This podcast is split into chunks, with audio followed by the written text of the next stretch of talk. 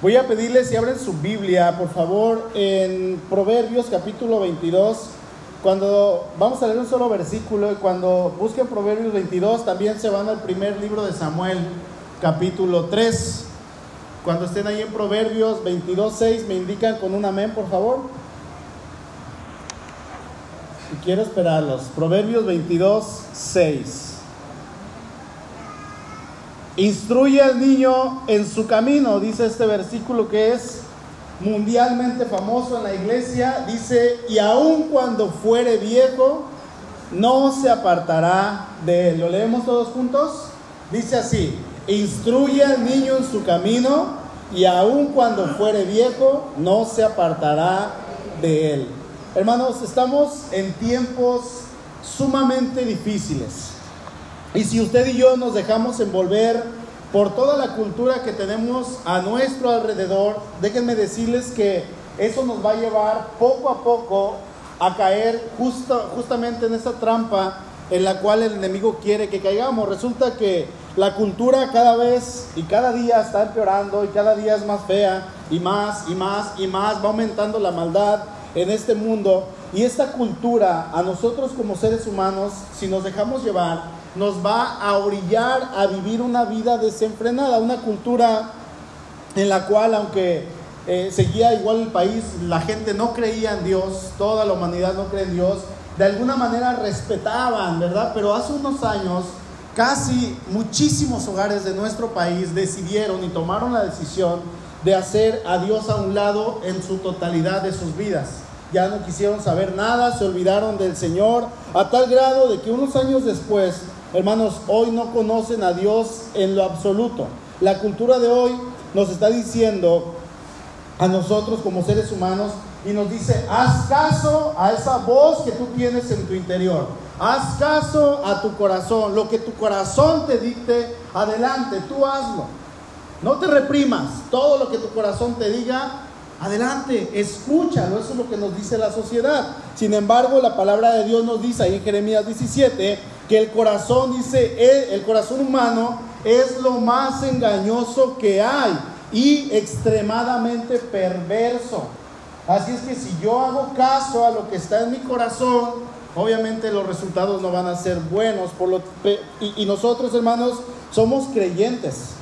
No deberíamos prestar atención ni a nuestro corazón, ni a nuestro corazón, ni a lo que la cultura allá afuera nos diga. Ciertamente estamos en un mundo difícil, sí, obviamente, y alguien que no conoce a Cristo va a ser difícil también la vida, pero si una persona no conoce a Cristo, obviamente en este, en este no conocimiento de Dios se va a dejar llevar por las corrientes de una manera tan sencilla, las corrientes que este mundo sigue, pero el Hijo de Dios, nosotros sabemos que tenemos que ir en contra de todo aquello que se revele contra Dios.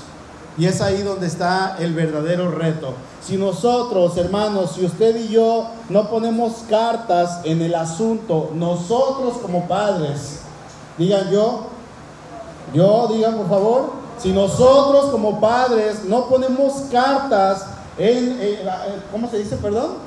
Cartas en el asunto, serán nuestros hijos, hermanos, los que entrarán a esa sociedad que se está yendo todos los días para abajo. Nuestros hijos son aquellos que van a heredar todo lo que nosotros hoy en día estemos cosechando, estemos sembrando, perdón, en todo lo que usted y yo nos estemos apoyando, nuestros hijos en 10, 15 años, hermanos, ellos van a estar adoptando en todo aquello que nosotros los estemos instruyendo. Y si nosotros como padres no ponemos freno a las cosas que nosotros miremos en ellos, cosas que quizá nosotros podemos decir, es que hermano, no son tan malas. Es que si se fija bien, no tiene nada de malo eso que está haciendo. Crean, hermanos, que vamos a pagar las consecuencias de aquello en lo que hoy en día nosotros no estamos poniendo atención. Es necesario que como iglesia, es necesario que como padres, nosotros nos enfoquemos primeramente en aquello que Dios ha puesto a nuestro cuidado, que son nuestros hijos. Por eso la Biblia nos dice repetidamente, ahorita voy a leerle Romanos 12, dice, no imiten las conductas ni las costumbres de este mundo, más bien dejen que Dios los transforme en, personas nuevas al cambiarles la manera de pensar. Amén. Eso es lo que nosotros deberíamos hacer. Y fíjense que tenemos una historia en la Biblia de un hombre que tuvo la responsabilidad, como todos nosotros, de criar a sus hijos en los caminos del Señor, como todos nosotros, pero este hombre nunca lo hizo. Si ya están ahí en el primer libro de Samuel, capítulo 3, vamos a ver que que Dios actúa en base al pecado de este hombre. Dios llama a Samuel para que Samuel sea el profeta del pueblo, ¿sí? Y si, si están ahí, vamos a leer en el capítulo 3, versículo 1 en adelante. Estamos terminando el tiempo de los jueces. Se levanta un hombre llamado Samuel, Dios lo levanta. Samuel es el último de los jueces, un profeta juez que estuvo juzgando al pueblo y después de él lo que seguiría sería la monarquía con los reyes. Dice el versículo 1, ¿ya están ahí? Ok. Denme un segundo.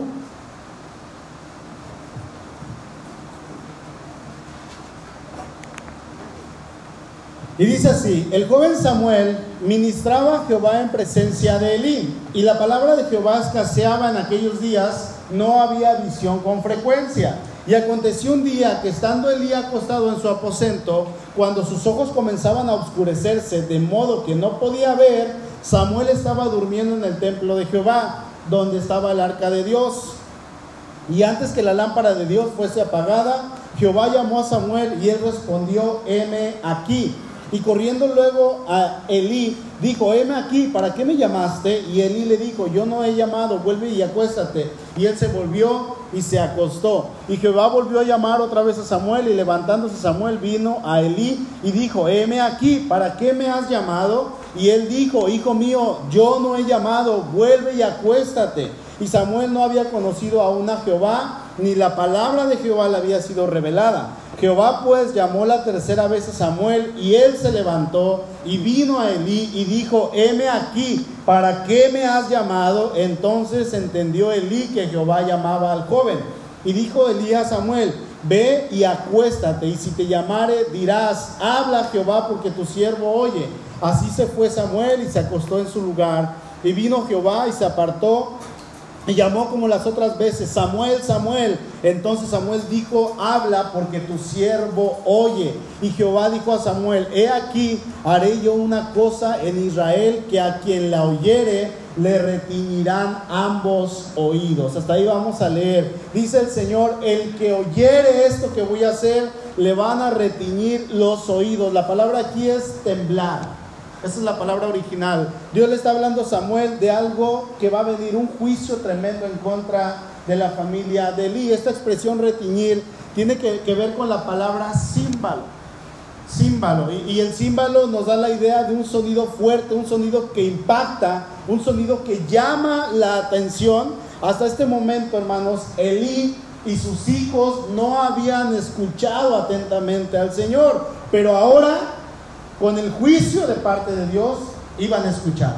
Era momento de que ellos escucharan lo que Dios les estaba hablando. Cuando nosotros pecamos delante de Dios y hacemos lo que queremos, y, el Señor nos habla una y otra y otra vez, hermanos, Dios quiere que usted y yo, si estamos caminando en un camino que no va hacia lo correcto, si estamos caminando en pecado y más cuando se trata de la crianza de nuestros hijos, Dios quiere que recapacitemos, que no esperemos hasta el último momento en que al Señor se le agote la paciencia y que ahora sí le escuchemos. Es mejor actuar en el momento cuando Él nos llama a, esperar que venga algo realmente fuerte, algo que realmente nos llame la atención, pero puede ser demasiado tarde. Y el Señor siempre nos está hablando, en todo tiempo nos está hablando. Dios estuvo llamando a Elí durante mucho tiempo para que él se activara en fe, para que él se activara como padre. Y él tenía la obligación de exhortar a sus hijos y llamarlos para que enmendaran sus caminos. Sin embargo, no lo hizo. Y es cuando viene la consecuencia, viene ahora sí que la disciplina y el castigo de parte de Dios. Aquí quiero que veamos algo, hermanos.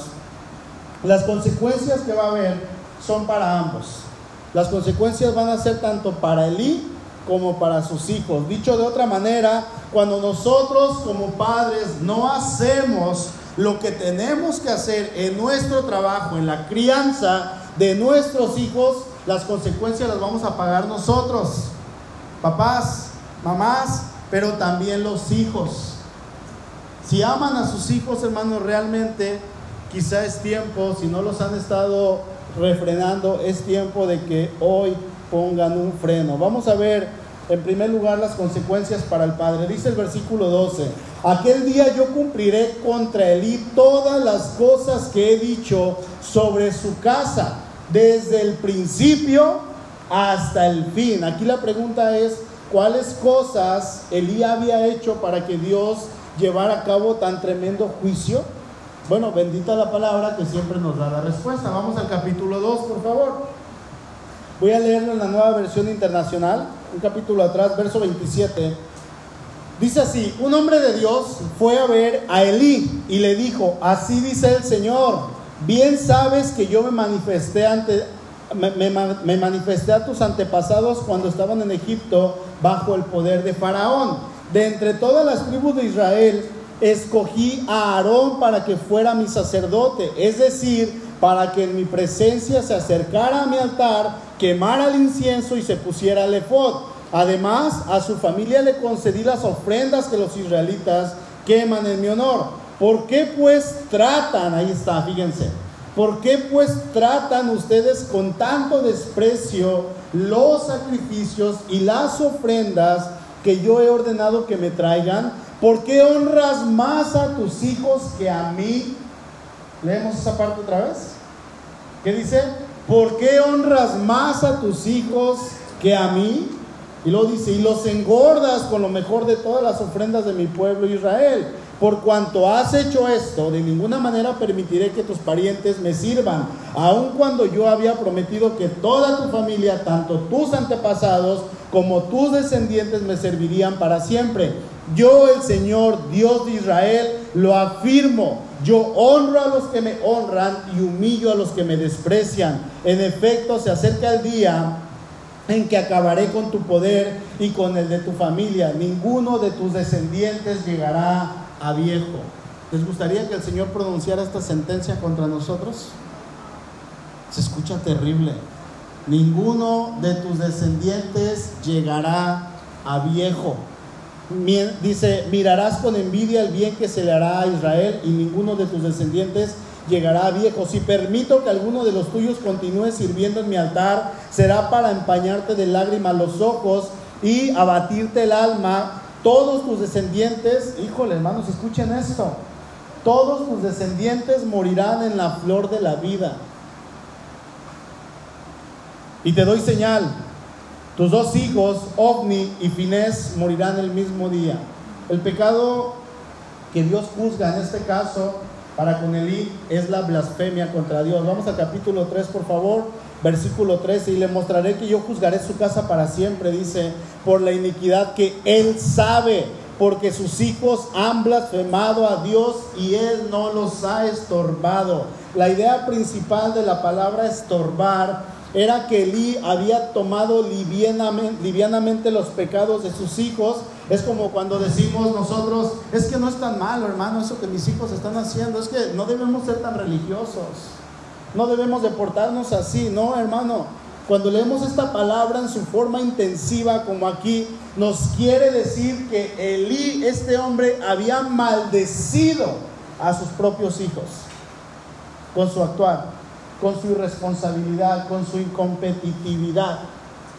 Él había maldecido a su propia familia y esto es algo tremendo porque dice el versículo, Él sabe, Él sabe, Él no está ignorando esto, Él sabe lo que está haciendo. Él sabe cuál es la iniquidad en la que tanto Él como sus hijos están y se ha hecho de la vista gorda, lo ha ignorado, no le interesa. Nosotros sabemos, hermanos, de, qué pie cojeamos. Y sabemos qué cosas no estamos obrando bien cuando estamos educando a nuestros hijos. ¿Sí? Lo sabemos perfectamente bien. Y cuando nosotros nos hacemos de la vista gordo, así como que no pasa nada, pero hermanos, ¿saben qué? Sí pasa. Y nosotros lo sabemos. Sabemos de qué pie estamos cojeando, sabemos en qué cosas les estamos siendo permisivos a nuestros hijos, algunos aquí quizá a sus nietos, que ellos están yendo a pecar. ¿Y saben qué? Dios también lo sabe y Dios no pasa por alto el pecado. Es algo muy serio, hermanos. ¿Sí? Eh, los hijos de Eli pecaban de diferentes maneras. Si, leen ahí en el capítulo 2 en casa, van a, van a leer que los hijos de Eli eh, tomaban eh, ofrendas que no les correspondían, tomaban lo mejor para sí, las mujercitas que iban al templo, ellos se acostaban con ellas, tenían relaciones con todas, a pesar de que estaban casados. Entonces era una, un, pecado tras otro y tras otro y tras otro. Los hijos de Elí habían traído la maldición de Dios sobre sí mismos. Ellos eran culpables y nadie más. Pero hermanos, aquí el responsable principal, así como pasó con Eva, dice Pablo, porque no fue el hombre el que pecó, sino la mujer que incurriendo en transgresión, ella fue la que desobedeció primero. Pero aquí el responsable es Adán. ¿Sí? Aquí los hijos de Elí pecaron, pero el responsable, el principal responsable en este asunto, hermanos, era Elí, el papá. Sabiendo esto, no les reprochó ni sintió el peso de su pecado. Eso quiere decir, no los estorbaste. E, este verbo sugiere que él no palideció de horror, ni se sintió eh, eh, débil por el pecado de sus hijos, no le dolió, no dijo, Señor, mis hijos están pecando, voy a orar por ellos. Él no dijo eso. Simplemente los veía y decía, ay hijos, pues ya no pequen. Lo que están haciendo no está bien. Sí, papá, ya vamos a enmendar nuestros caminos. ¿Y si van a pecar otra vez? Él no los refrenó, ¿sí? ¿Qué, qué pasa, hermanos? Cuando estamos viendo que nuestros hijos, y sabemos, estamos viendo y sabemos que están pecando, pero no los queremos detener por necios, necios nosotros, no los hijos sabiendo que ellos están maldiciendo a sí mismos, los estamos dejando que poco a poco vayan hacia su muerte segura. Que poco a poco vayan avanzando hacia esa muerte segura. Solemos tener pensamientos en contra de, nuestro esposo, de nuestra esposa, ¿verdad? Porque a veces uno es el más espiritual que el otro y tenemos pensamientos como, pobrecitos, es que son jóvenes, déjalos. Son jóvenes, déjalos tienen que aprender tanto cosas de la iglesia como cosas del mundo. Si han dicho esto, no levanten su mano. No los presiones, amor. No los presiones, vieja. Gordo, no los presiones. Los vas a traumar. Uy, eso está de moda hoy en día. Los vas a traumar, le dice la mamá al papá o el papá a la mamá vas a hacer que odien la iglesia. Ese es uno bien clásico. No los puedes obligar a ir a la iglesia. No los puedes obligar. A veces, hermanos, la peor influencia para los hijos somos nosotros mismos como papás. ¿Sí? Nosotros mismos. Hace un tiempo comentaba aquí en matrimonios, un viernes en matrimonios, que por cierto este viernes hay matrimonio, les invitamos. Todos los hermanos están invitados. Comentaba que eh, el pastor Jorge hace poquito comentaba acerca de una, un caso que pasó en Vallarta. Resulta que el, papá siempre se oponía porque la mamá quería dejar ir a la hija a los santos. Es que ella tiene edad, tiene 17 años, bueno, es una jovencita. Eh, es una jovencita, tiene que salir con sus amigos, déjala, no la reprimas. Mira, yo, yo la llevo y yo la traigo, yo voy por ella a las 2, 3 de la mañana, yo me pongo de acuerdo con ella y el papá le decía, es que eso no está bien, eso no le agrada al Señor. Entonces, al final el papá accedió, ¿sí? Y ya, como a las, la mamá quedó de ir por la hija a las 3 de la mañana, ahí va a las 3 de la mañana al antro y pues su hija no salía y no salía y no salía. Resulta que cuando ella estuvo preguntando, ya estaba preocupada, salen sus amigas y le dicen, es que su hija está en el baño y está inconsciente. La habían drogado y la habían violado. Entonces ya venía la Cruz Roja por ella. Ya venía la ambulancia. ¿Hasta dónde, hermanos? Estamos dispuestos a llegar por ser permisivos, por no estorbar a los hijos.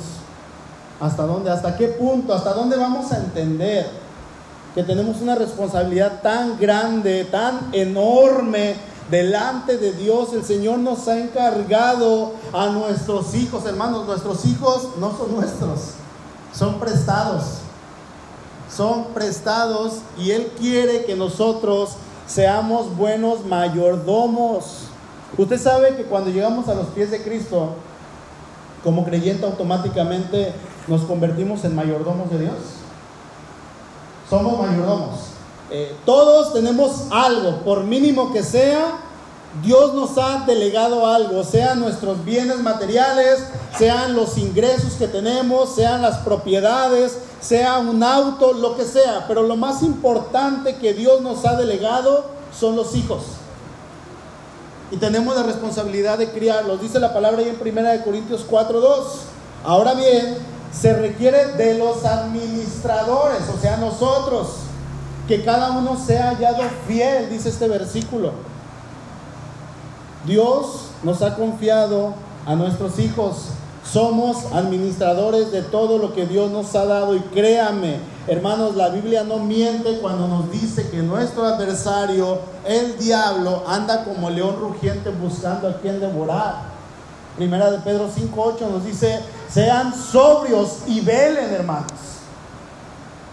Estén velando, despiertos, atentos en todo tiempo, dice, porque su adversario, el diablo, como león rugiente, anda alrededor buscando a quien devorar. El enemigo quiere acabarnos. Él él no descansa. Él no dice, bueno, lo voy a dejar que vaya al antro la primera vez para que se confíe y a la segunda yo ataco. No, hermanos, a la primera él va a atacar. Él quiere ver derrotados a los hijos de Dios. Él quiere verlos acabados. Él quiere que nosotros, cuando pasemos por una prueba, que nosotros mismos, o por, por tribulación, que nosotros mismos nos estamos adjudicando, Él quiere que nosotros volteemos a ver a Dios y reneguemos. Y eso causa que dejemos de congregarnos, que dejemos de leer, que dejemos de tener esa relación que se supone que tenemos que tener con nuestro Dios. Entonces el enemigo va a atacarnos. Una de las maneras en que nos va a atacar va a ser con nuestros hijos. Ahora, tenemos una de dos opciones. O nuestros hijos, hermanos, son nuestra debilidad o son nuestra fortaleza. ¿Cuál de las dos? O, son nuestro motivo para agarrarnos bien de la mano de Dios o son nuestra perdición. Tiene una de dos para escoger. ¿Cuál va a escoger? ¿En cuál se va a poner? Porque si yo amo a Dios con todo mi corazón, voy a querer que mis hijos le amen de la misma manera o incluso que le amen más que yo. ¿Por qué no? Mi oración a Dios es, Señor, permite que mi hija te ame más que yo. Señor, permite que si yo he hecho algo, por más mínimo que sea, por más pequeño que sea, que mi hija lo supere mil veces más, que ella sea alguien que realmente glorifique tu nombre como se debe de hacer. Si yo no lo estoy haciendo, úsala a ella aún muchísimo mejor que yo.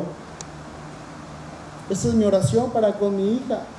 Hermanos, tenemos una responsabilidad tan grande y tan hermosa delegada a nosotros de parte de Dios, pero la vida de fe no es fácil. La vida de fe es una batalla día a día.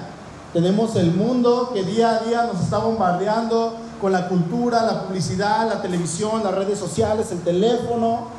Tenemos nuestra carne que solito estamos pecando, no necesitamos ni siquiera del enemigo, del diablo, para pecar, porque nuestra propia carne nos hace pecar, nuestros pensamientos. Y Satanás, que también día a día nos está atacando. La cultura, como decía en un principio, es algo que si nosotros como padres no nos agarramos del Señor, quizá por nuestra manera de vivir, quizá hermanos hemos sido religiosos por algunos años y a lo mejor me van a decir, hermano, a mí la cultura de afuera no me afecta. Yo vengo a la iglesia y, resulta que en lugar de ser creyentes, de ser cristianos, somos religiosos. Y sí, vemos lo que está afuera, vemos todo lo que está pasando allá afuera y decimos, yo no me voy a mezclar con eso. Y no nos vamos a mezclar, pero estamos viviendo una vida religiosa. Eso es muy diferente a ser amantes de Dios. Y ciertamente no me podrá afectar, pero yo estoy pecando. Porque yo no tengo esa comunión con Dios, yo estoy estancado y ese estancamiento me va a llevar, hermanos, a que yo no pueda ser de bendición para mi hijo. Yo no le voy a poder ayudar porque no tengo algo para darle. Decía el jueves, yo no puedo dar algo que yo no tenga. Yo necesito estar empapado del Señor. Y si yo soy un religioso que solamente vengo a la iglesia, pero no tengo esa comunión con mi Señor, cuando venga la cultura, hermanos, a mí no me va a tocar aunque estoy en pecado. Al que va a tocar va a ser a mi hijo, va a ser a mi hija. A ellos sí los va a envolver. Fíjense lo que publicó recientemente la hija de un pastor que, conozco. Dice, dice esta, esta mujer, si usted tiene que cambiar hasta 10 veces de pareja para encontrar a la persona indicada, está casada hágalo. Se los voy a leer otra vez. Si usted tiene que cambiar hasta 10 veces de pareja para encontrar a la persona indicada, hágalo. Pero no pierda algunos años detrás de alguien que no valora y que nunca va a cambiar. Este comentario lo hizo público en redes sociales. La hija de este hombre que se supone que es el hombre más espiritual de la congregación y si pensamos en eso, hermanos, y decimos, si la hija del pastor, el hombre que es el más espiritual de la congregación, está pensando esto, ¿qué nos espera el resto de la iglesia? ¿No? No estamos exentos. No estamos exentos. Por eso yo como pastor tengo que orar, tengo que, que estar leyendo, tengo que servir, tengo que no soltarme de la mano del Señor. Porque si no, me voy enfriar y la cultura me va a jalar. Esta, esta, esta mujer lo que publica es lo que está en la cultura. Lo que la cultura te está diciendo, tú tienes que ser feliz, búscale hasta que lo encuentres. Tú tienes que hallar tu paz interior, primero tú y luego tú y al final tú. Eso es lo que nos dice la cultura. No estamos exentos, hermanos, tenemos la responsabilidad de criar a nuestros hijos en los caminos del Señor. Tenemos que hacerlo. Mientras ellos vivan bajo nuestro techo, ellos tienen la obligación de obedecer todo lo que nosotros como padres les mandemos. Mi papá nos decía, cuando usted tenga su casa, usted va a hacer lo que usted quiera. Mientras usted viva bajo mi techo y más aún mientras yo lo mantenga, usted se tiene que someter y obedecer en todo lo que yo le ordene. Y esto es cierto, hermanos. Esta, esta clase de educación ya no se da hoy en día. Y las generaciones que vienen ya no la van a aplicar porque las generaciones que estamos pasando ya no la estamos enseñando quizá. Y muchas veces lo peor de esto, lo triste de esto es que Nuestros hijos son nuestra debilidad y es allí, hermanos, donde viene la maldición. Es ahí donde nosotros como padres estamos haciendo lo mismo que Elí hizo. Estamos blasfemando contra Dios porque estamos poniendo a nuestros hijos antes que a Dios. ¿Sí? Eso fue lo que pasó con Elí. Dice el verso 29 del capítulo 2. ¿Por qué honras a tus hijos más que a mí? Le pregunta el Señor a Elí. ¿Por qué lo haces? No los estorbamos. No estorbamos a los pequeños, no estorbamos a los jóvenes. Y esa fue precisamente la maldición que Dios pronunció contra Elí por el hecho de haber sido un padre indulgente, por el hecho de haber sido un padre negligente, por el hecho de haber sido un padre permisivo. Dice el verso 13 del capítulo 3, él sabía que sus hijos me ofendían gravemente y no hizo nada para corregirlos. ¿Cuántos casos no sabemos de familias en las cuales no hubo una corrección a temprana edad, hermanos, y hoy están pagando las consecuencias? Tenemos la obligación, hermanos, y repito, la obligación de estorbar a nuestros hijos, de ponernos frente a ellos y decirles no cuando sabemos que lo que están haciendo no es correcto. Hermanos, tenemos la autoridad delegada de parte de Dios. ¿Sí? Ellos no tienen que poder más que nosotros. Porque también es lo que la cultura nos está enseñando. ¿Sí? Ese no es el rol que debe haber en casa. Los padres son los que tienen que poner las reglas en casa y estas se tienen que cumplir. ¿Sí? Eso es algo que Dios nos ha delegado.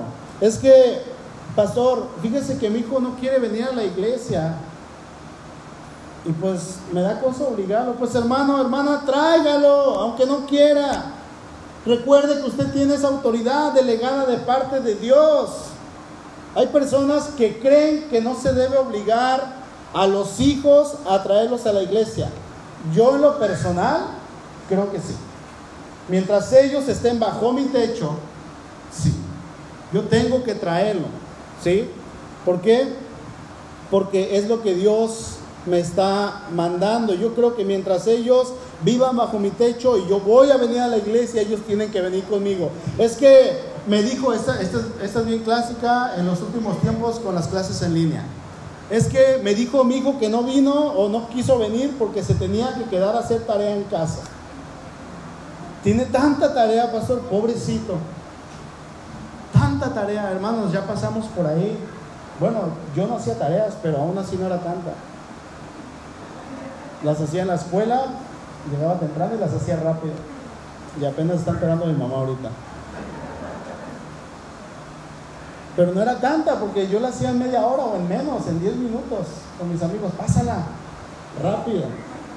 Y hoy, hoy los jóvenes dicen es que tiene tanta tarea. Sí, le pregunté una vez a un joven que dejó de venir, le digo, oye, ¿por qué no vienes? Es que tengo tanta tarea, no se imagina cuánta. Ay, pobrecito, le dije, sufres tanto. De veras, no, sabe cuánta tarea tengo. ¿En qué vas? Secundario. No, pues sí. Y ahorita ese joven ha de tener unos 16, 17 años, era, era más hace poquito atrás, ya tiene dos hijos, separado de su mujer, ¿sí? Y nos alejamos de las cosas de Dios. Hermano, su hijo tiene todo el viernes por la tarde, tiene todo el sábado, y si aún el domingo no ha terminado de hacer toda esa enorme tarea que tiene, se viene a la iglesia, hijito, y cuando salgamos del servicio, usted termina su tarea. Y si no la termina, no sale. Y si, no la, si veo que no la ha terminado, le quito el teléfono y le quito todo. Y elimino las aplicaciones. Usted tiene la autoridad, hermano, para hacer eso. Pero no va a faltar a la iglesia porque yo quiero que venga y le cante al Señor. Yo quiero que venga y usted conviva con los demás jóvenes que hay en la iglesia. Yo quiero que usted venga y escuche palabra de Dios. Si tiene que estar allá afuera en la escuelita dominical, tiene que escuchar pero no me va a faltar a la iglesia. El hecho, hermanos, de traerlos a la iglesia, aunque no quieran, créanme, no los va a traumar. Y tampoco van a odiar a Dios, créanme que no. Van a aborrecer las cosas de Dios a menos que usted como padre de familia no viva en casa lo que dice ser aquí. De esa manera sí. Si el papá en casa se porta de una manera totalmente anticristiana y en la iglesia es otra persona, el hijo va a decir, yo no quiero nada de Dios. Ahí sí va a aborrecer a Dios, ahí sí va a odiar la iglesia. Pero si usted es un hombre íntegro, una mujer íntegra, transparente, que lo que dice en casa lo vive en la iglesia, perdón, que lo que vive en la iglesia lo vive en casa, hermano, aunque lo obligue, su hijo se lo va a agradecer Después, hijito, ¿ya leyó la palabra de Dios hoy? Hijo, ¿ya oró? No, pues vamos a orar. Es un trabajo. ¿Querían hijos? Atiéndalos. Por este hijo oraba, pero no los criamos. Somos bien bíblicos, ¿verdad? En el capítulo 1 de Samuel, por este hijo oraba, pero no queremos criarlos. Hijo, se me va jóvenes se me levanta y se va jóvenes, o levántese, arréglese y lo voy a llevar a jóvenes. Mamá, no he terminado mi tarea, pues se me va y regresando la termina. Y regresando de castigo le voy a poner todavía que hacer en casa, porque tienen obligación. Mi papá me decía, la única obligación que tienes es estudiar. Eso es tu única obligación y es tu mayor responsabilidad. Y yo creo que me lo decía porque mis calificaciones eran de 6 y 7. ¿Sí? Literal. No era muy listo. Hermanos, los hijos no se pueden ir a una fiesta en lugar de venir a escuchar la palabra de Dios. Usted como papá va a determinar qué es más importante. ¿Por qué? Porque es negociable el cambiar a la iglesia por una fiesta. Porque es negociable el cambiar la lectura de Dios por ver una película porque es negociable El orar por salir con los amigos. Hay cosas que no son negociables.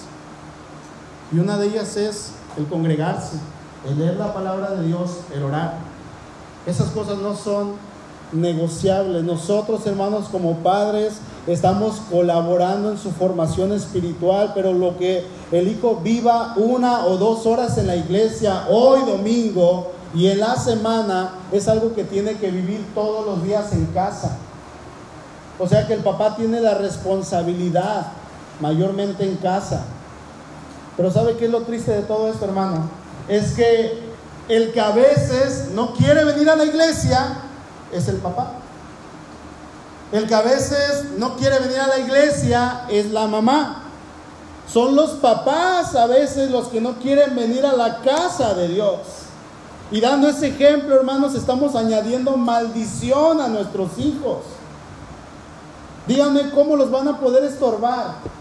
Díganme con qué autoridad nosotros les vamos a hablar si no damos testimonio de quién es nuestro Dios. A veces los hijos no quieren venir a la iglesia por el comportamiento de nosotros en casa. Porque ellos ven que estamos actuando de una manera eh, incorrecta y dicen, yo no quiero ir para, para pasar eso que están pasando mis papás. No, gracias. Mejor me quedo en casa. Y lo que nosotros les estamos enseñando es que Cristo no es suficiente, es que Cristo no puede ayudarnos, es que en Cristo no hay solución de problemas. ¿Sabía que usted va a dar cuentas delante de Dios de sus hijos? Dice 2 de Corintios 5:10, porque es necesario que todos nosotros, ¿quiénes? Todos nosotros, diga yo, dígale a su vecino, ¿y usted? Dice, todos nosotros comparezcamos ante el tribunal de Cristo Ojo, aquí vamos a estar los salvos, los que son creyentes, nosotros, no los que no son cristianos, ¿sí? Dice, para que cada uno cristiano reciba según lo que haya hecho mientras estaba en el cuerpo, o sea, mientras estaba en la tierra, mientras estaba vivo, sea bueno o sea malo. Y ahí nos va a preguntar el Señor, a ver, Demetrio, dime, ¿cuál fue la manera en que educaste a tus hijos? Quiero hacer una pregunta en base a lo que en estos momentos usted está pasando en casa, hermano, y la situación con sus hijos, yo no sé cuál sea. ¿Le da temor ese día de estar ante la presencia del Señor, entregando cuentas de sus hijos? ¿O, usted de, alguna manera puede estar tranquilo en su corazón?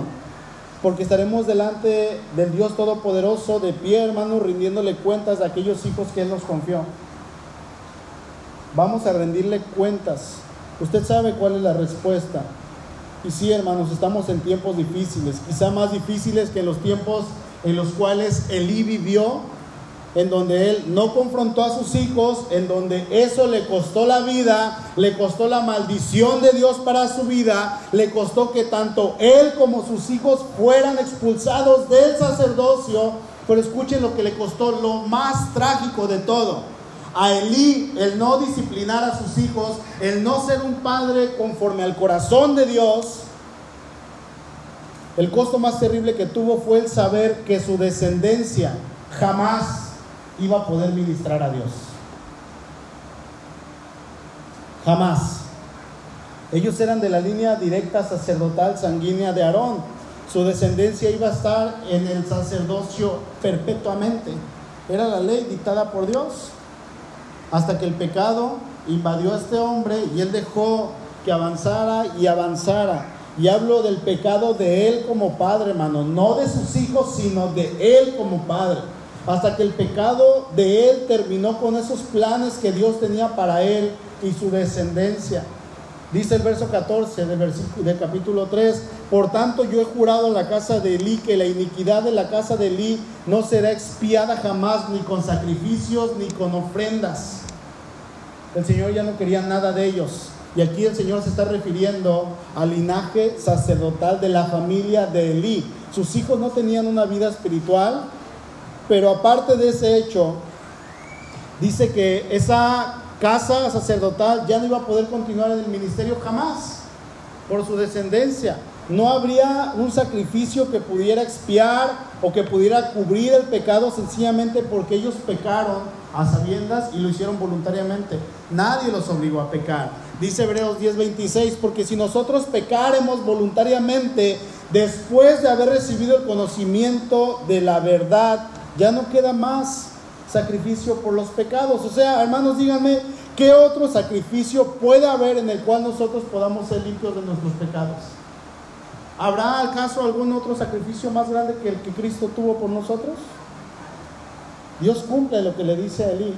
Y más adelante, ahí en el primer libro de Reyes, David quita a los últimos descendientes de Elí y pone el sacerdocio de Sado. ¿Por qué? Porque estos descendientes de Elí traicionaron al rey.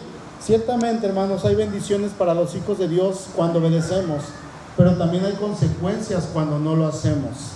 Y Dios en esta mañana nos está invitando a ser buenos padres y estorbar a nuestros hijos hasta donde tengamos que hacerlo.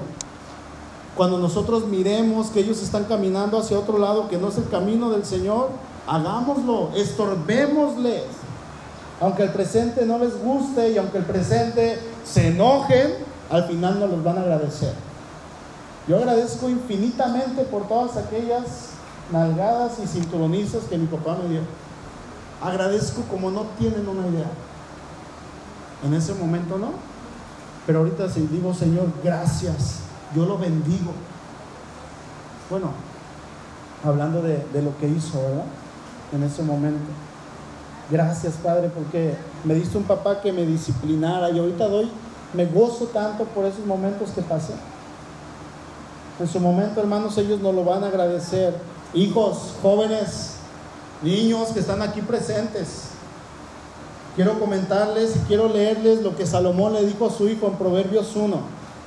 Dice, hijo mío, presta atención cuando tu padre te corrige, no descuides la instrucción de tu madre lo que aprendas de ellos te coronará de, te coronará de, gracia, coronará de gracia y será como un collar de honor alrededor de tu cuello. Hijo mío, si los pecadores quieren engatusarte, dale la espalda. Quizá te digan, ven con nosotros. Eso van a decir sus amigos que no conocen de Cristo. Ven con nosotros, escondámonos y matemos a alguien. Quizá no de esa manera, pero de otra manera similar. Vamos a emboscar a los inocentes solo para divertirnos. Vamos a tragar a los vivos como lo hace la tumba. Vamos a tragar a los enteros como a quienes descienden a la fosa de la muerte. Piensan en todas las grandes cosas que conseguiremos. Llenaremos nuestras casas con todo lo robado. Ven, únete a nosotros, entre todos compartiremos el botín. Hijo mío, no vayas con ellos, le dice Salomón a su hijo, mantente alejado de sus caminos ellos corren a, cometer malas acciones, van deprisa a matar. Si un pájaro ve que le tienden una trampa, sabe que tiene que alejarse. En cambio, esa gente se tiende una emboscada a sí misma. Pareciera que busca su propia muerte. Jóvenes, tienen que fijarse quiénes van a ser sus amistades. ¿Quiénes son sus amigos? Yo tenía amigos antes de llegar a Cristo y, la mayoría fumaban mota. Y me invitaban, tanto a mi hermano como a mí. Y gracias a Dios nunca, nunca excedimos. Y todos sus amigos se emborrachaban y hacían cada tontería. Pero cuando llegamos a Cristo, el Señor me quitó esas amistades y me dio otras amistades en Cristo, que hasta la fecha permanecen. Y son las mejores amistades que he tenido. Papás, tienen que fijarse quiénes son las amistades de sus pequeños. Yo creo, hermanos, que Dios nos lleva mucha ventaja en conocimiento, tan solamente una eternidad. Hagamos caso a lo que nos dice su palabra. Y quiero casi concluir diciéndoles que Dios nos llama a estorbar a nuestros hijos. La palabra estorbar significa impedir, significa entorpecer Estorbar significa obstaculizar, trabar, atascar. O sea que como papás nosotros tenemos el derecho de entorpecer a nuestros hijos en sus planes, que casi siempre van a ser planes que los van a llevar a la destrucción o algún accidente o alguna tragedia. Tenemos que atascar lo que ellos hagan, trabar sus planes. Y el hecho de que nuestro hijo, nuestra hija no quiera venir a la iglesia y si nosotros permitimos eso, eso es solamente el comienzo de su vida espiritual que se va a deteriorar.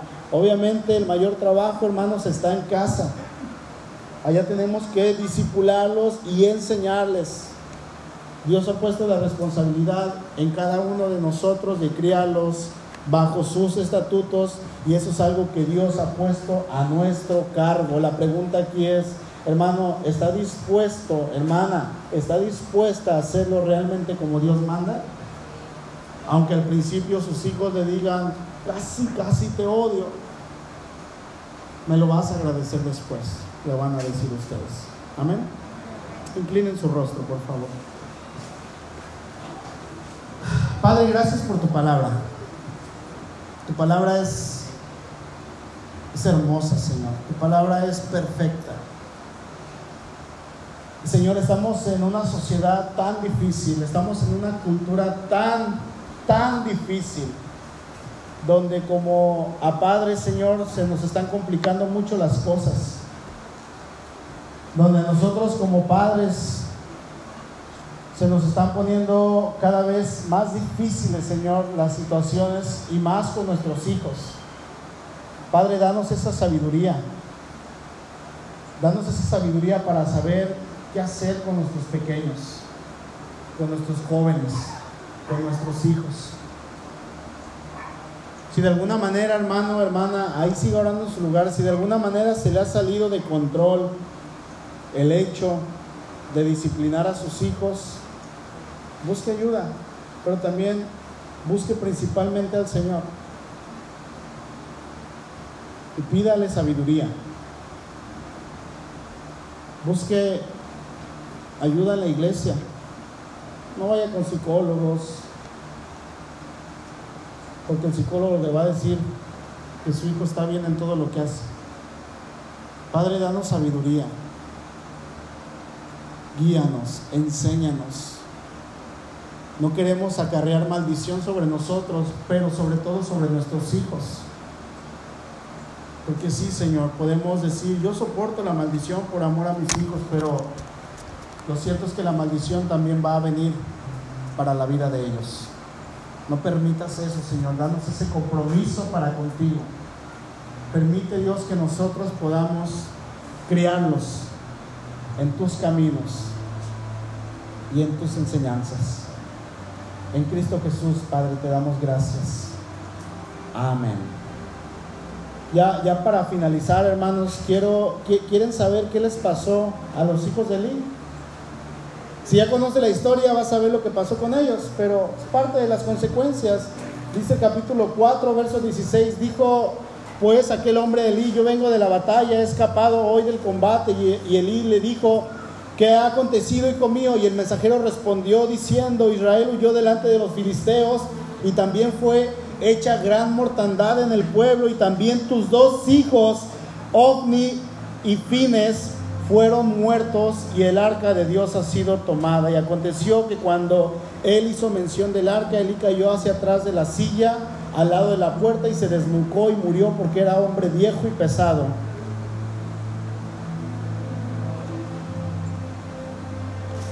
¿Sabe qué hermano? Las consecuencias son para los padres. Sí, pero también son para los hijos. Yo no sé hasta dónde usted ame a su hijo o su hija. Pero la falta de disciplina no es amor. La disciplina se traduce como amor. Y si nosotros no disciplinamos a nuestros hijos, si no los estorbamos porque sentimos feo, créanme hermanos, que eso nos va a doler en el futuro. Si nosotros permitimos que nuestros hijos dejen de venir a la iglesia, porque no quieren venir, porque tienen flojera, porque tienen tarea, porque el pastor les aburre, porque la alabanza no les gusta, porque somos una bola de hipócritas, y sí lo somos. Somos hipócritas en transformación. Dios nos está transformando día a día. Somos pecadores pero con la gracia de Dios. Si dejamos que nuestros hijos dejen de alimentarse de Dios, que dejen de caminar ese camino que los va a llevar a la salvación, hermanos, estamos trayendo maldición a sus vidas. Sí, a nosotros, pero son maldición a sus vidas. ¿Sabe que si sus hijos son pequeños o aún jóvenes, usted sabe si él necesita conocer de Dios. Usted sabe si él necesita arrepentirse y confesar a Cristo en su corazón. Mi hija lo necesita. Está muy pequeñita todavía, pero ella necesita conocer a Dios. No lo conoce. Y si en este proceso nosotros como padres no estamos allí para guiarnos, para llevarlos a los pies de Cristo con el ejemplo, con el testimonio, ¿no sería mejor decirle a Satanás, pues de una vez llévatelos? No voy a ahorrar tiempo. Pero creo que nadie quiere eso. Nadie. Nuestros hijos son el tesoro más grande que Dios nos ha dado. ¿Sí? Tenemos una responsabilidad, hermanos, grandísima. No la desaprovechemos. Tenemos a Cristo en nuestro corazón. Termino leyendo el proverbio, el proverbio con el que comencé. Dirige, dirige a tus hijos por el camino correcto y cuando sean mayores, no lo abandonarán. Amén.